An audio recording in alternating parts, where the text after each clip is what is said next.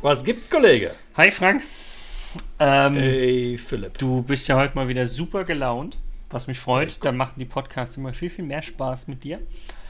Aber ich habe eigentlich immer gute Laune. Ich, ich sage ja nicht, dass es äh, sonst nicht der Fall ist, aber du bist heute gut gelaunt und dann machen die Podcasts mit dir Spaß. Ja, genau, ähm, schön.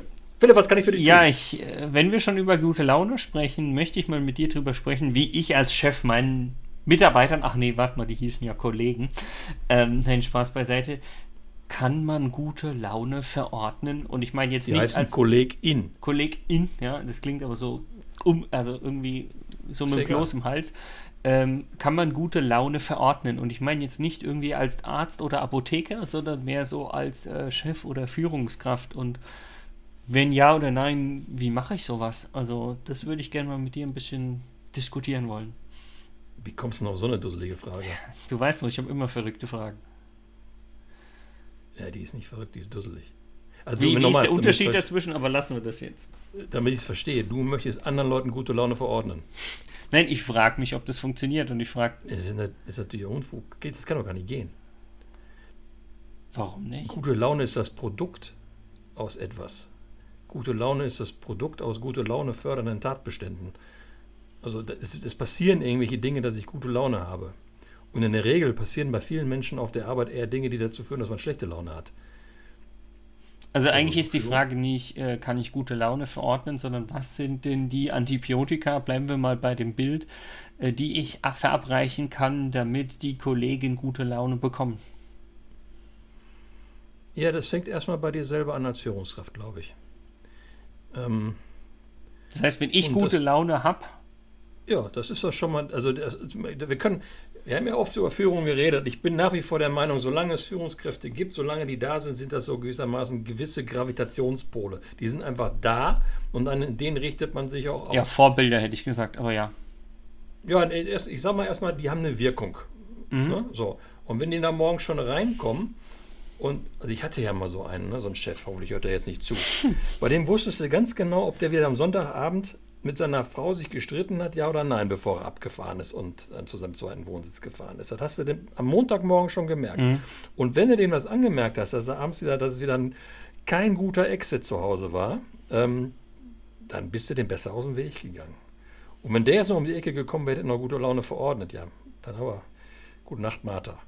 Nein, ich glaube, das ist der, der Punkt, ist der, als Führungskräfte müssen wir uns nicht um die gute Laune unserer Mitarbeitenden kümmern, glaube, wir müssen uns darüber kümmern, dass wir selber gewissermaßen ein Stückchen ausbalanciert sind, dass wir ähm, in einer gewissen Hinsicht kalkulierbar sind, dass die sich nicht im Kopf um uns machen, wie ist der heute drauf, dass ich nicht orakelt werde, dass ich irgendwie ein Stückchen konsistent und kongruent in, meiner, in meinem Auftreten und in der Kommunikation bin und dass ich dann meinen Führungsjob vernünftig mache, also an den Rahmenbedingungen arbeite, dass meine Leute gut schaffen können. Aber äh, ja, dann ist schon viel erreicht.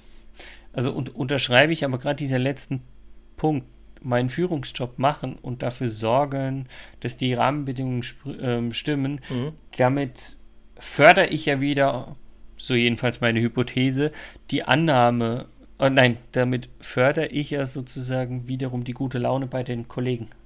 Wäre meine Annahme. Ja, das ist ja auch nicht verkehrt. Hm? Also ich lehne ja gute Laune nicht ab, im Gegenteil. Ich finde das ja cool. Aber genauso wie ich beispielsweise, als wir über das Thema Führung gesprochen haben, gesagt habe, Ziel von Führung kann niemals sein, dass meine Mitarbeiter zufrieden sind. Weil ich dann in dem, du erinnerst dich, weil ich dann in ja. diesem Hamsterrad drin bin, hedonische Anpassung und so weiter und so fort, wo ich nie mehr rauskomme. So, genauso wenig kann es Ziel von meiner Führungsarbeit sein, dass die Leute gute Laune haben.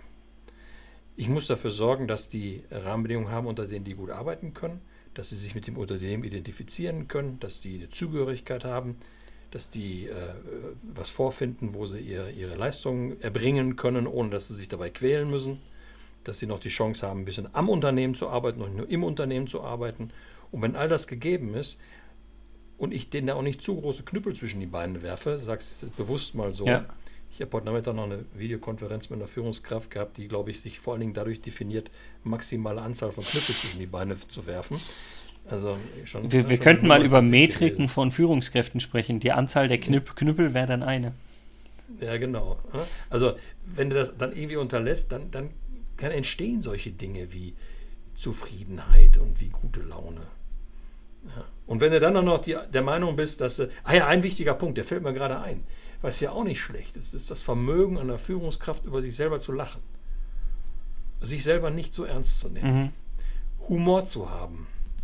Und Humor heißt nicht Schadenfreude über andere lachen, wenn nee, das ein die Treppe runtergeflogen sind, sondern Humor zu haben, wenn man selber mal die Treppe runterplumpst und sich dann auch, dann auch das irgendwie, im übertragenen Sinne natürlich, äh, das auch noch mit der nötigen Portion an, an, an Selbstironie und Selbsthumor über sich selber lachen können garniert. Sich nicht so ernst nimmt. Ich glaube, dann haben wir auch nochmal einen guten Baustein, neben der reinen Führungsarbeit, dass gute Laune entstehen kann. Mhm. Finde ich wichtig und hat mir auf jeden Fall enorm geholfen, äh, das Ganze nochmal zu beleuchten, wobei ich natürlich mit einem Augenzwinkern sagen muss, nein, ich bin nicht davon ausgegangen, dass man gute Laune verorten kann. Ich glaube aber, ganz ehrlich. Es gibt genügend Leute, die das glauben. Ich glaube, es gibt welche. Ich weiß nicht, wie viele, aber ich glaube, es gibt solche. Das könnten wir doch einfach mal, Frank, im Podcast äh, über die Kommentare erfragen, ja. was ihr denn glaubt, wie viele Leute glauben eigentlich dran, also wie viele Führungskräfte glauben dran, dass gute Laune zu verorten ist. Und was ich auch in dem Zusammenhang, was ich eigentlich auch ganz spannend finde, ist beispielsweise, es gibt auch Führungskräfte, die gehen davon aus, wenn sie reinkommen, dass die Laune gut bleibt. Aha. In diesem Sinne, mach's gut, Kollege. Mach's gut, Kollege.